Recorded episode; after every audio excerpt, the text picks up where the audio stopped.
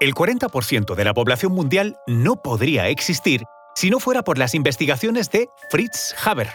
Se dedicó a la síntesis artificial del amoníaco, una solución que ha permitido fertilizar la tierra y producir alimentos hasta hoy.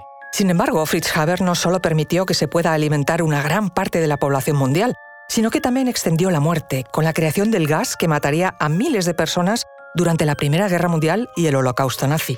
Os contamos esto y mucho más a continuación.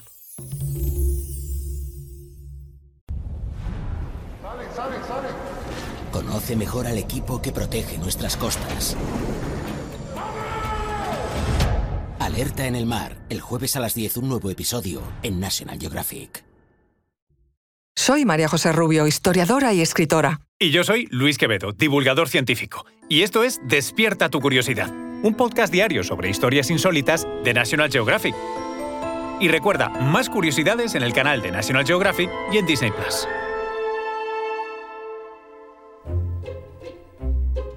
Haber, originario de Breslau, actual Polonia, nació en el seno de una familia judía y estudió química en la Universidad de Berlín. En 1892 se convirtió al cristianismo, lo que le permitió continuar sus investigaciones en la Universidad Técnica de Karlsruhe. Haber encontró una manera de fijar el nitrógeno del aire que respiramos y convertirlo en el amoníaco con el que fertilizar los campos. Junto a Karl Bosch, escaló el proceso hasta hacerlo industrial. Por ello, ambos recibieron el Premio Nobel en Química en 1918. Pero Haber es un personaje complejo, oscuro, pues también es considerado padre de la guerra química, por su trabajo con el cloro y otros gases venenosos utilizados durante la Primera Guerra Mundial. Pero hablemos primero de la luz.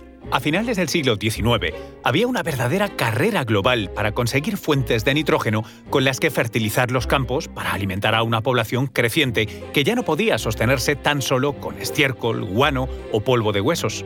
La ironía era que aquel mundo respiraba el nitrógeno esencial para el crecimiento vegetal en cada bocanada de aire que daba. Pero el nitrógeno en forma gas, que forma el 78% de la atmósfera, es inútil para las plantas.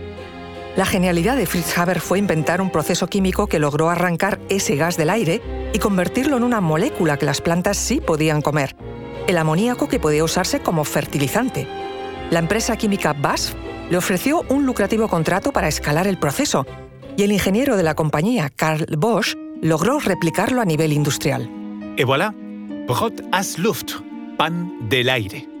La inminente hambruna global se solucionó con el invento de Haber, la ayuda de Bosch y el mucho, mucho gas natural necesario para hacer que aquella máquina funcionase. Hoy somos más de 8.000 millones de humanos en la Tierra gracias a ellos. No hubo duda de que aquella pareja merecía un Nobel en Química, que ganarían en 1918. Pero Haber no solo fue un científico genial, también fue un convencido patriota. Su firme decisión de apoyar al ejército alemán mediante su ciencia lo condujo a trabajar con explosivos. Pero pronto, Haber abogó por el uso de cloro y otros gases venenosos como armas contra las tropas enemigas durante la Primera Guerra Mundial. El gas cloro es más pesado que el aire, ideal para colarse en el interior de las trincheras. Entre el 14 y el 21 de abril de 1915, este procedimiento se utilizó por primera vez en la batalla de Ypres. 167 toneladas de cloro avanzaron con una suave brisa a favor hacia el enemigo, causando 6.000 heridos y hasta 4.000 muertos. Haber fue ascendido al rango de capitán y nombrado director de la sección química del Ministerio de Guerra alemán.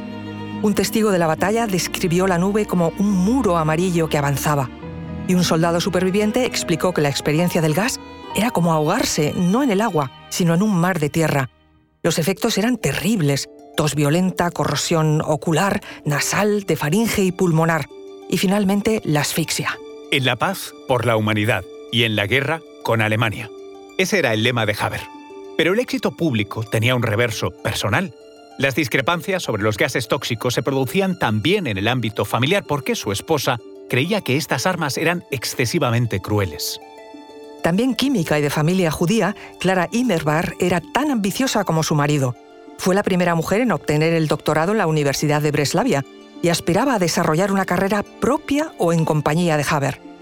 Deseo que nunca llegó a realizar, pues en mayo de 1915, horas después de una cena de homenaje a los logros de su esposo en el campo de batalla, se disparó con un revólver en el jardín de su mansión. Tras la muerte de su mujer, Haber partió hacia el frente de inmediato.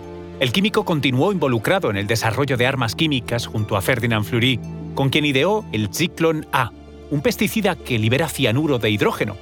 Tiempo después, este sería la base para fabricar el Zyklon B, el gas utilizado para matar a millones de personas durante el holocausto nazi. El ascenso al poder político del nacionalsocialismo en 1933 hizo que pese al fuerte patriotismo de Haber, sus raíces judías lo convencieran de salir del país hacia Suiza, donde murió en 1934 a causa de un infarto.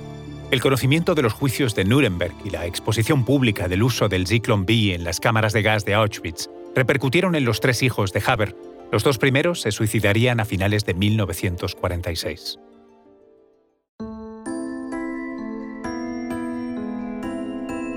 Recuerda que Despierta tu Curiosidad es un podcast diario sobre historias insólitas de National Geographic. Disfruta de más curiosidades en el canal de National Geographic y en Disney Plus. No olvides suscribirte al podcast si has disfrutado con nuestras historias.